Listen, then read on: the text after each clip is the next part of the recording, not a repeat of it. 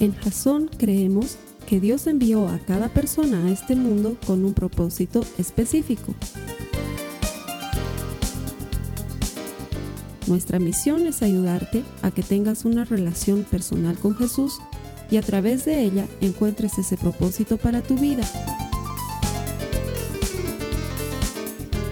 Queremos ayudarte a alcanzar ese propósito.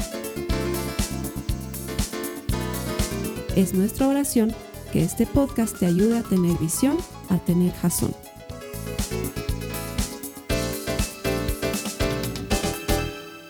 No sé si estás listo o lista para escuchar una confesión. Hay algo que te quiero confesar. Amo a Jesucristo con todo mi corazón. Soy cristiano, seguidor de Jesucristo desde hace muchos años. Le he entregado mi vida, mi, mi vida gira en torno a Él, mi familia gira en torno a Él.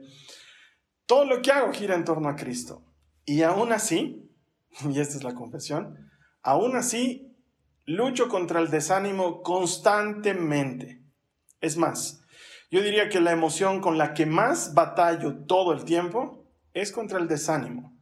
Con mucha frecuencia estoy peleando por no sentirme desanimado, estoy peleando por hacer las cosas con ganas. Eh, y es curioso porque soy un animador. Y se supone que como animador debería estar animado todo el tiempo, pero no, la verdad es que no siempre estoy animado y es una de las cosas con las que más me cuesta batallar. Esa es la confesión que quería hacerte. ¿Con qué batallas tú?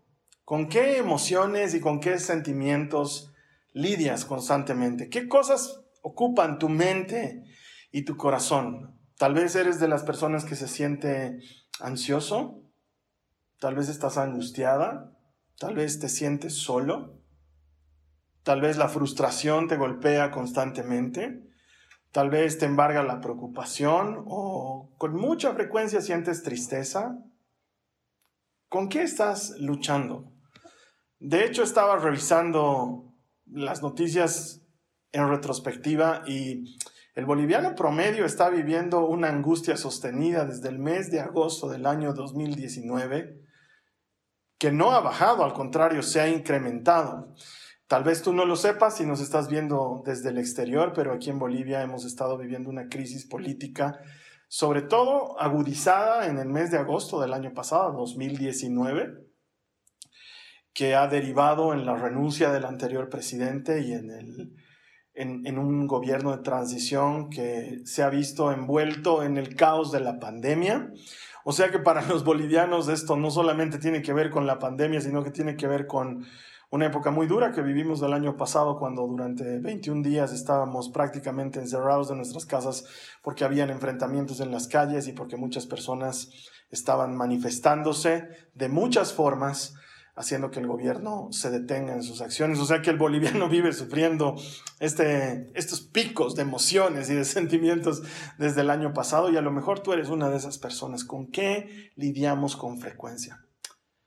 Probablemente lo más frecuente sea la ansiedad últimamente. Sí, ¿por qué no?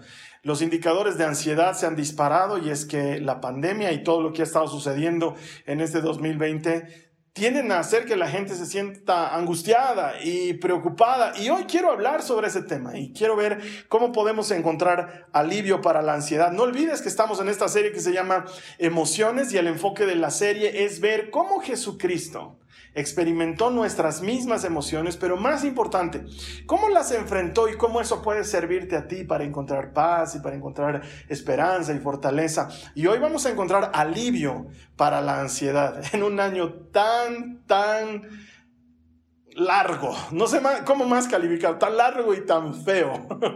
y es que parece que durara lo que dura, no sé, pues tres o cuatro años seguidos. Nunca termina y nunca terminan de haber malas noticias y nunca termina de, de ponerse difícil. Y creo que en el tiempo...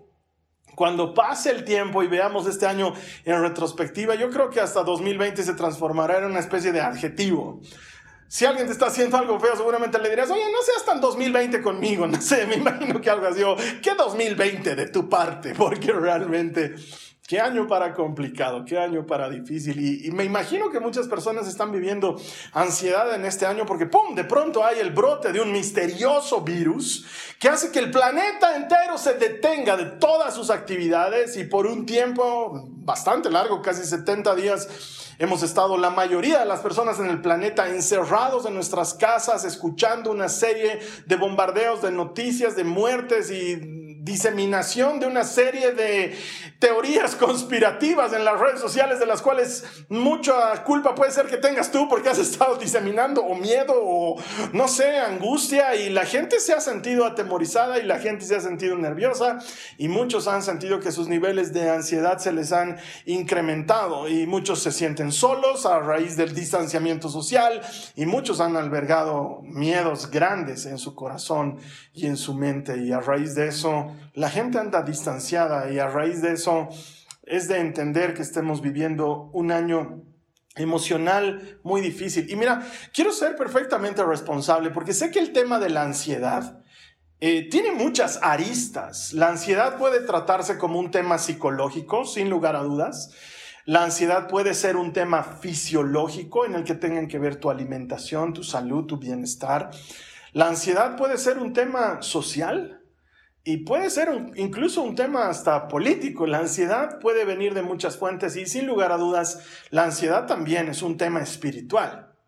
Y no me siento facultado de hablar con autoridad en los otros temas, pero sí sé que puedo hablarte con autoridad y con propiedad bíblica si hablamos de la ansiedad desde una perspectiva espiritual. Y eso es lo que quiero hacer hoy. Quiero ayudarte a entender la ansiedad y enfrentarla como lo hizo Jesucristo desde la perspectiva bíblica, sin que esto signifique que si necesitas ayuda médica o si necesitas ayuda de un terapeuta o algo por el estilo, lo tomes. Quiero ser responsable con esto porque entiendo que la ansiedad puede ser un desorden muy peligroso y puede ser un desorden muy dañino. Y sé que mucha gente que siente ansiedad, e incluso se sienten culpables y hasta piensan estoy pecando por sentirme ansioso. Es decir, eh, creo en Jesucristo y aún así estoy ansioso y quiero decirte que las emociones no son un pecado.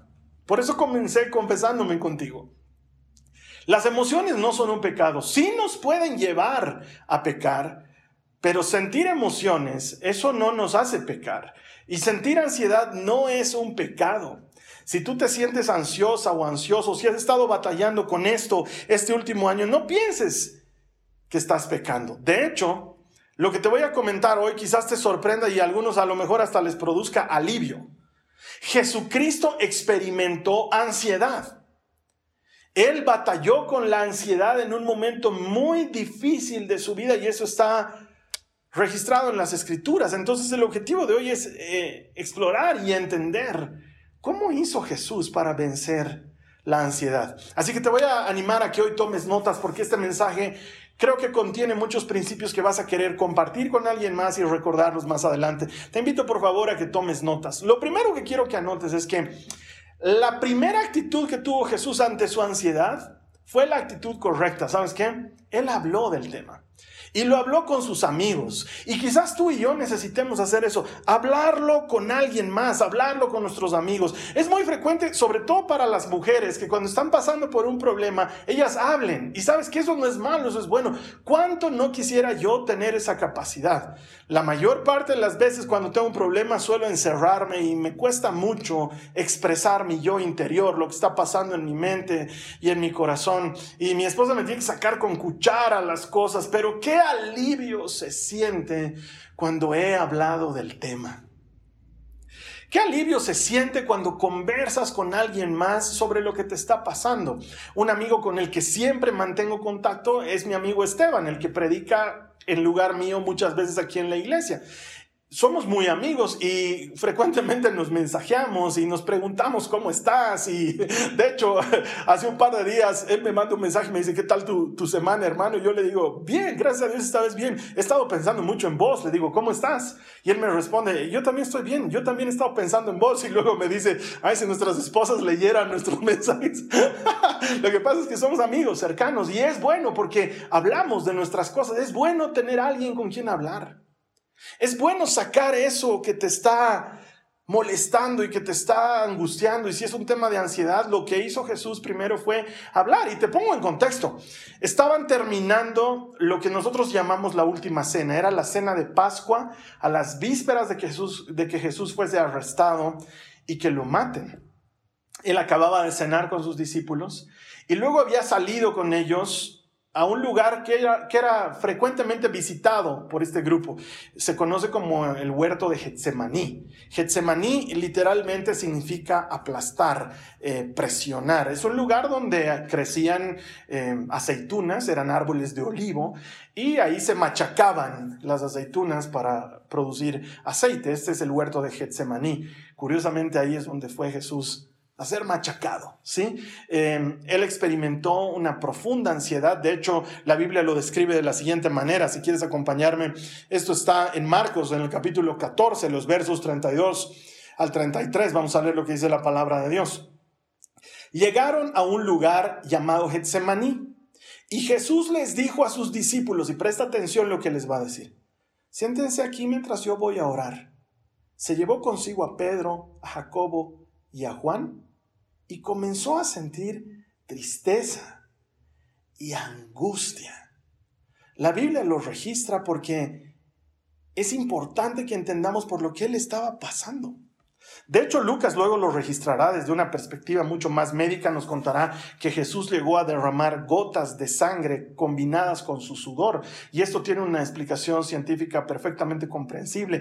El nivel de ansiedad en Jesús llegó a ser tan alto que los vasos capilares de su frente empezaron a reventar producto de la tristeza, el miedo, la ansiedad que estaba experimentando, y las pequeñas gotas de sangre se combinaban con su sudor y caían en el piso mientras él oraba. Jesús estaba realmente ansioso por lo que iba a acontecer. Él sabía lo que se venía. Él sabía lo de los golpes y los escupitajos y los insultos y las flagelaciones y, la cruz y la corona. Él, él lo sabía. Él, él es Jesús. Él sabía lo que estaba pasando, pero en su humanidad, él estaba experimentando ansiedad profunda. Y claro, ¿cómo no? Él tenía una relación perfecta con su Padre, nunca había pecado. Él tenía comunión perfecta con el Padre y se iba a transformar en pecado él mismo, iba a cargar con nuestros pecados y con nuestras faltas. Eh, el que se había mantenido sin mancha durante toda su vida, de pronto él iba a ser adulterio, iba a ser fornicación, iba a ser robo, iba a ser mentira, iba a ser idolatría, iba a ser vanidad, iba a ser orgullo en sí mismo, iba a experimentar todo eso y luego sentir que Dios ya no estaba. En ese momento en que cargando los pecados del mundo entero, Jesús mismo se hace maldición por nosotros, siente el abandono de su Padre, Elí, Elí, lemase bactani. ¿Por qué me has abandonado, Dios mío, Dios mío? Saber que todo eso se viene para él le produce una profunda sensación de ansiedad. Y yo quiero que mires en la Biblia lo honesto de su comportamiento, su actitud honesta, sus palabras completamente honestas, no son palabras disfrazadas. Mira lo que dice la palabra de Dios en el verso 34 a continuación, en Marcos 14, les dice a los discípulos, a, Pedro, a Jacobo y a Juan, les dice, tengo tanta angustia que siento que me muero. Quédense aquí, vigilen. ¿Sabes qué les está diciendo, amigos? Estoy mal. No me dejen, por favor, acompáñenme. Ahorita me siento, siento que me voy a morir. Su angustia era tan grande que es absolutamente honesto en decir cómo se está sintiendo. ¿Sabes qué? Él no toma esa postura equivocada que muchas veces los cristianos tomamos de, ah, todo está bien. ¿No? ¿Cómo estás, hermano? ¿Bien? ¿Para la gloria del Señor? De ahí, resistiendo, aguantando en la lucha. Y sabes qué? Gloria a Dios si tú tienes esa actitud verdadera, pero a veces es bueno hablar sobre nuestro dolor. A veces es bueno juntar a los amigos o una videollamada como, como se hace ahora, o un mensaje. Eh, por favor, no me mandes audio de WhatsApp. Odio los audios de WhatsApp, pero ya bueno, ¿sabes qué? Tal vez a un amigo sí le guste, mándale un audio, dile, estoy mal. No me dejes solo. Me siento triste. Necesito compañía. Jesús habló con sus amigos. Y yo creo que el gran problema de, de, lo que estamos viviendo hoy es que además de todo, se nos ha pedido distanciamiento social y el hombre no está diseñado para andar solo. Tenemos un chat de Jason que se maneja por WhatsApp donde la gente frecuentemente pide oración y, y, pide ayuda y pide apoyo. Y es muy lindo, la gente se apoya unos a otros y oran unos por otros, pero una cosa es orar unos por otros y otra muy distinta es orar unos con otros. Creo que nos está haciendo falta juntarnos Creo que es muy distinto saber que alguien oró por ti en un chat sentir una mano sobre tu hombro orando por ti. Creo que el ser humano no ha sido diseñado para estar solos. Necesitamos hablarlo con alguien más. Mira, desde el primer capítulo de la Biblia, el Señor dice que no es bueno que el hombre esté solo. No hemos sido diseñados para el aislamiento, necesitamos conectarnos. Habla con tus amigos, con, con hermanos en la fe, con gente que te anime. Conectate con personas que creen en el Señor Jesús y que en lugar de desanimarte te van a animar a continuar caminando, te van a ayudar a ver que las cosas no se acaban, que el Señor es fiel, pero hablalo, habla con tu esposo o con tu esposa, habla con tus padres, habla con alguien de confianza, habla con alguien que pueda ayudarte a llevar tus cargas. Ayuda a alguien escuchando y pedí ayuda a alguien hablando. Conectémonos. No dejes de conectarte a la iglesia. Por ahora lo seguimos haciendo así de manera virtual. No dejes de conectarte, no dejes de hablar con la gente. Lo primero que hizo Jesús fue hablar con sus amigos. Estoy muy mal, siento que me voy a morir. A ese grado estaba de angustiado. Lo segundo que hizo fue hablar con su padre. Mira, cuando tú estás en tu auto y de pronto en el tablero se enciende alguna de las lucecitas, esa lucecita no es un problema en sí mismo, ¿sí? Una lucecita roja o la lucecita amarilla de chequear el motor, eso, eso no es un problema en sí mismo. Eso es un indicador de que hay un problema. Cuando se enciende una de las lucecitas del tablero de tu auto, eso te avisa que tienes que llevar el auto al taller que tiene que ser revisado por alguien que sea especialista en el asunto. Y lo mismo pasa con la ansiedad. Cada vez que te sientas ansiosa, cada vez que sientas que la ansiedad está entrando a tu vida, cada vez que te sientas angustiado, ansioso, ese es un indicador de que es tiempo de orar. Cada vez que experimentamos ansiedad es una invitación de nuestro cuerpo diciendo acércate a Dios, habla con Él, estás pasando por algo muy duro. Sabes que si es tan grande como para ponerte ansioso, es tan grande como para que ores al respecto.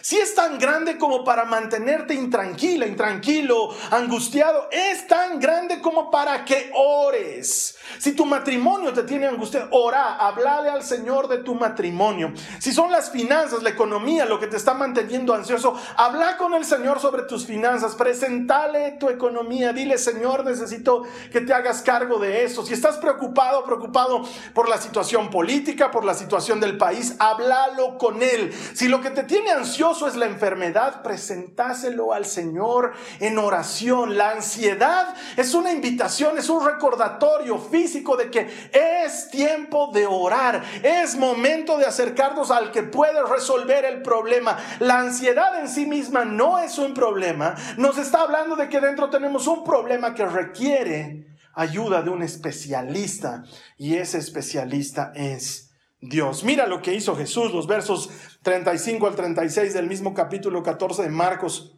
Se alejó un poco y postrado en tierra, oró, pidiéndole a Dios que si era posible, no tuviera él que pasar por aquella hora.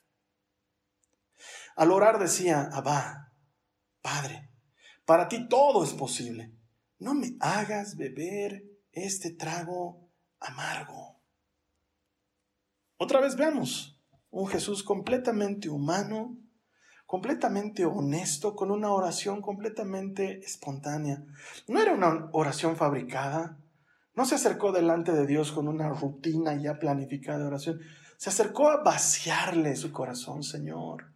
Padre, sé lo que se viene, no quiero por favor, si puedo no hacerlo, por favor, Señor, no me emociona pasar por lo que tengo que pasar. Me entristece, siento una tristeza de muerte. Necesitamos llegar delante del Señor y vaciarle nuestro corazón. Cuando recuerdo mis oraciones más honestas, han ocurrido en los momentos más difíciles de mi vida. Muchos de, ellos ya te los he contado en prédicas anteriores. Tirado de rodillas en el baño de mi casa porque es un lugar privado, llorando, orando, pidiéndole al Señor que tenga misericordia de mí, pidiéndole ayuda porque estaba pasando por algo más grande que mis fuerzas. O muchas veces en la ducha, llorando, derramándole mi corazón, preguntándole por qué tengo que pasar por esto.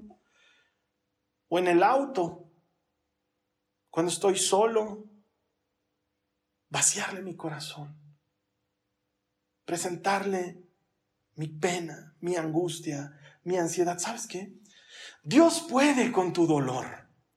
Él puede cargar con lo que te está angustiando. Él puede soportar tus quejas. Él puede aguantar el sonido de tus lamentos. Eso no le molesta, eso no le lastima. Él quiere que te acerques a Él y que le presentes todas tus ansiedades. No lo digo yo, es una invitación del Señor. Mira lo que dice Primera de Pedro en el capítulo 5, en el verso 7. Dice, pongan todas sus preocupaciones y ansiedades en las manos de Dios.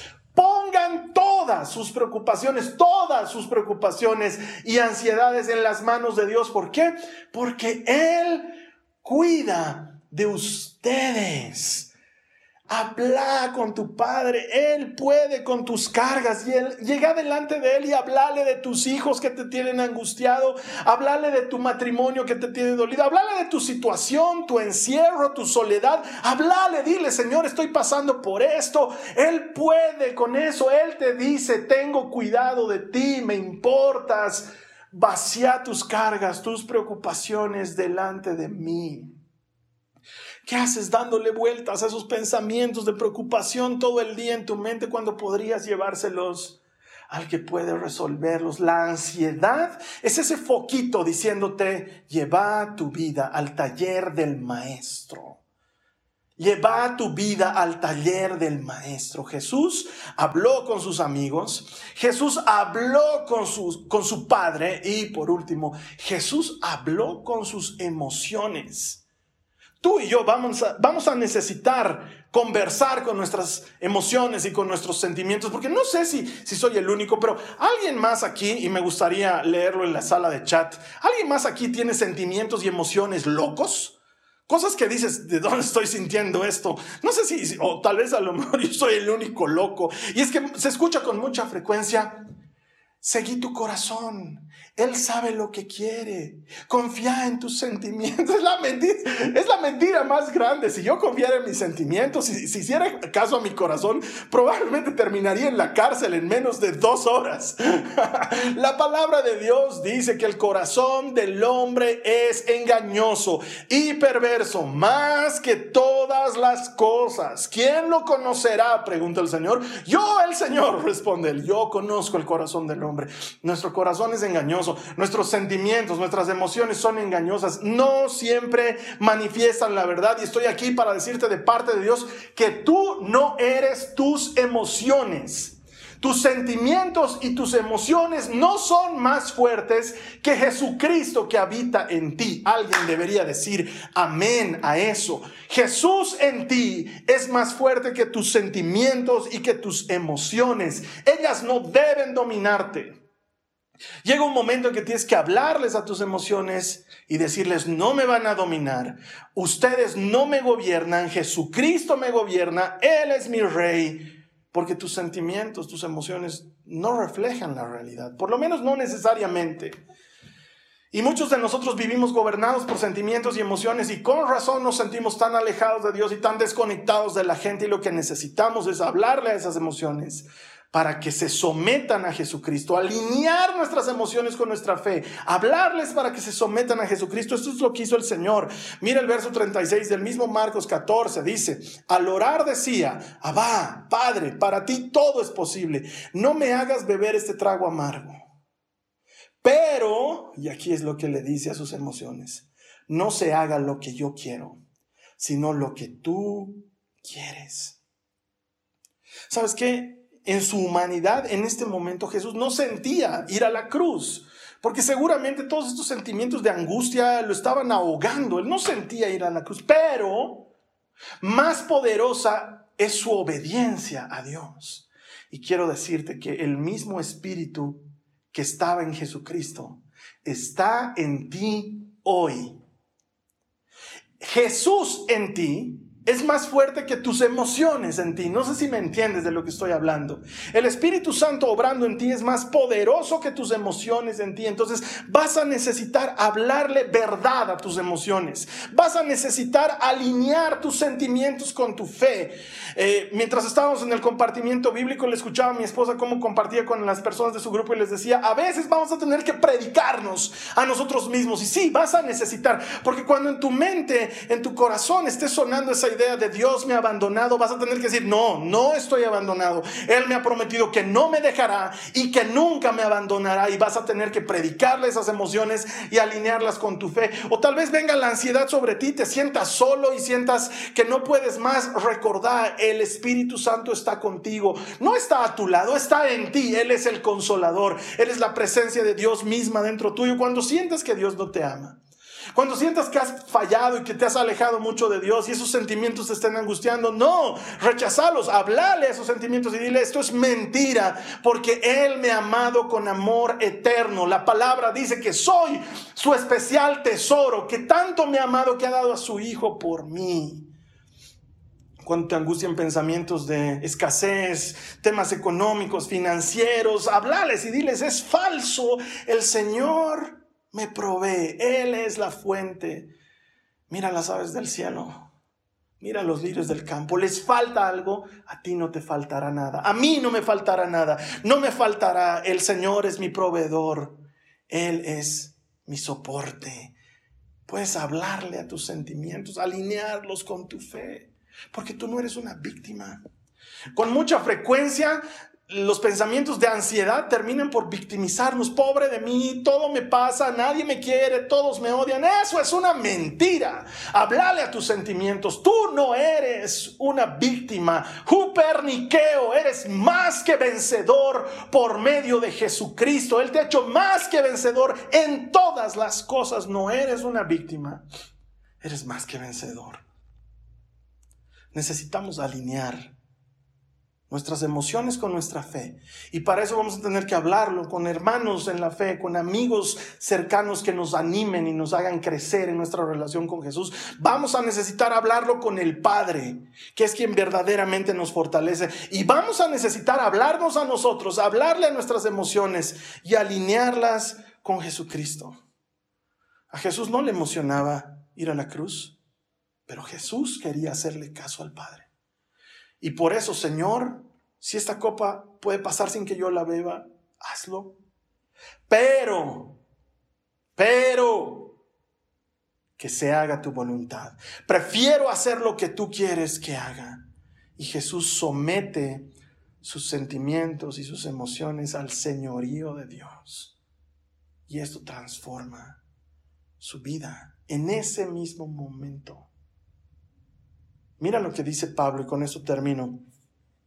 En una de las citas más conocidas, en Filipenses 4, los versos 6 al 7, dice, no se preocupen por nada. Eso creo que ya te lo sabes de memoria, hasta deberías responderlo conmigo. No se preocupen por nada. En cambio, oren por todo. Díganle a Dios lo que necesitan y denle gracias por todo lo que Él ha hecho. Así experimentarán la paz de Dios que supera todo lo que podemos entender. La paz de Dios cuidará su corazón y su mente mientras vivan en Cristo Jesús. No te preocupes por nada. Ora por todo. Entonces experimentarás paz. Jesús habló con sus amigos. Jesús habló con su Padre. Y Jesús habló con sus emociones. ¿Y sabes qué? Le funcionó. Le funcionó. ¿Cómo sabes eso, Carlos Alberto? Es notorio. Él llega al huerto de Getsemaní angustiado y a muerte. Les dice a sus amigos, tengo una tristeza, siento que me voy a morir. Está angustiado al punto de que gotea sangre de su frente. Pero cuando termina de hablar con su padre, cuando alinea sus emociones con su fe, está completamente fortalecido, inquebrantable. ¿A quién buscan? Le dice a la turba. Jesús de Nazaret. Yo soy, les dice. Y pum, se caen. Pum, pum, pum, pum. Delante de él. El que hace un momento estaba angustiado a muerte ahora es inconmovible, inquebrantable, fuerte, fortalecido. ¿Por qué? Porque ha sucedido lo que dice Filipenses, presente en sus oraciones delante de Dios. Y la paz que sobrepasa todo entendimiento guardará sus corazones y sus pensamientos. Esa paz que Jesús te regala, no la paz que el mundo te da. Y como el mundo no te la da, tampoco te la puede quitar. Y Jesús sentía eso. El panorama no había cambiado. Igual tenía que soportar golpes, escupitajos, latigazos, corona, cruz, clavos. Pero él estaba listo, fuerte, fortalecido en el Señor. Capaz de decir en la cruz, Padre, perdónales porque no saben lo que hacen.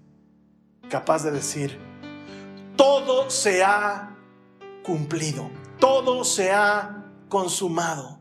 Teletestai en tus manos encomiendo mi espíritu. Le funcionó. Le funcionó. Y te puede funcionar a ti y me puede funcionar a mí. La siguiente vez que la ansiedad o cualquiera de estas emociones distractoras lleguen a tu vida, háblalo con alguien más. Luego presentáselo a Dios en oración. Confía en Él. Alinea tus emociones, tus sentimientos con tu fe. Y entonces vas a experimentar esa paz de Dios que sobrepasa lo que podemos pensar o lo que podemos sentir. Esa paz que el mundo no te da. Y como el mundo no te la da, no te la puede quitar.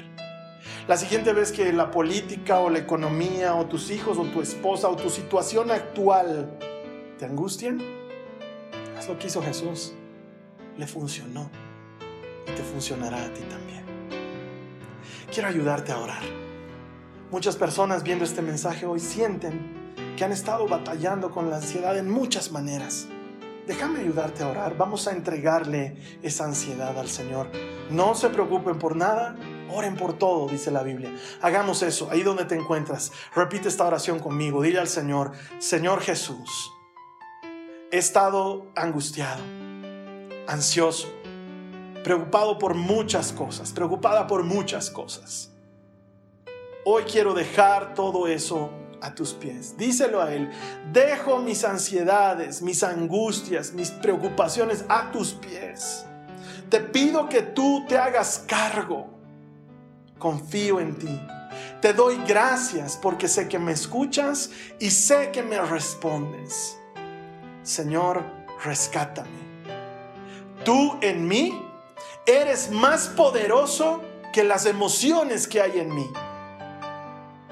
Someto mis emociones y mis sentimientos a tu señorío. En el nombre de Jesús. Amén. El Señor escucha esa oración y créeme que Él te da fuerzas. Es Él el que te da paz, no el mundo. Y como el mundo no te da paz, tampoco puede quitarte esa paz. Abrázate de esa promesa. Quizás para ti sea la primera vez que has escuchado un mensaje cristiano, un mensaje bíblico, y sientes que no estás en paz con Dios. Sientes que necesitas entregarle tu vida.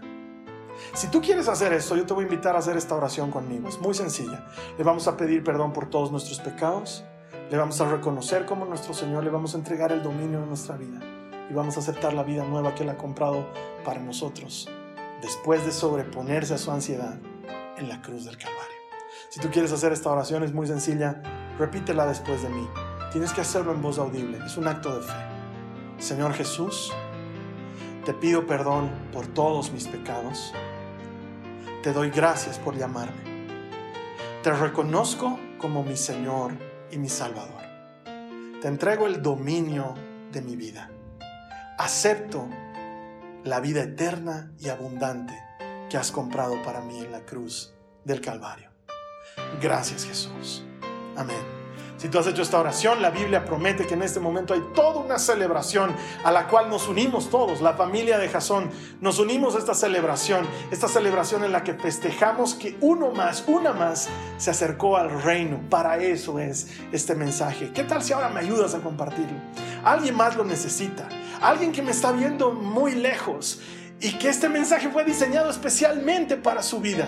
Compartilo, es gratis, está en las redes sociales, está en YouTube, está en Facebook, compartilo. Ayúdame a que este mensaje llegue al último rincón del mundo para que luego celebremos que todo el que encuentra a Dios encuentra vida. Te espero aquí la siguiente semana.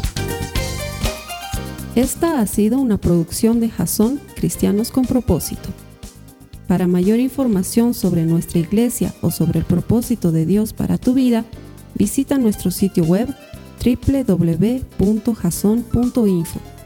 Allí encontrarás muchos recursos para animarte en tu relación con Dios, enseñanzas, nuestro blog, prédicas y mucho más. Te lo deletreamos www.jazon.info. También puedes visitarnos en nuestro sitio en Facebook www.facebook.com barra jason.info. Que Dios te bendiga abundantemente. Muchas gracias.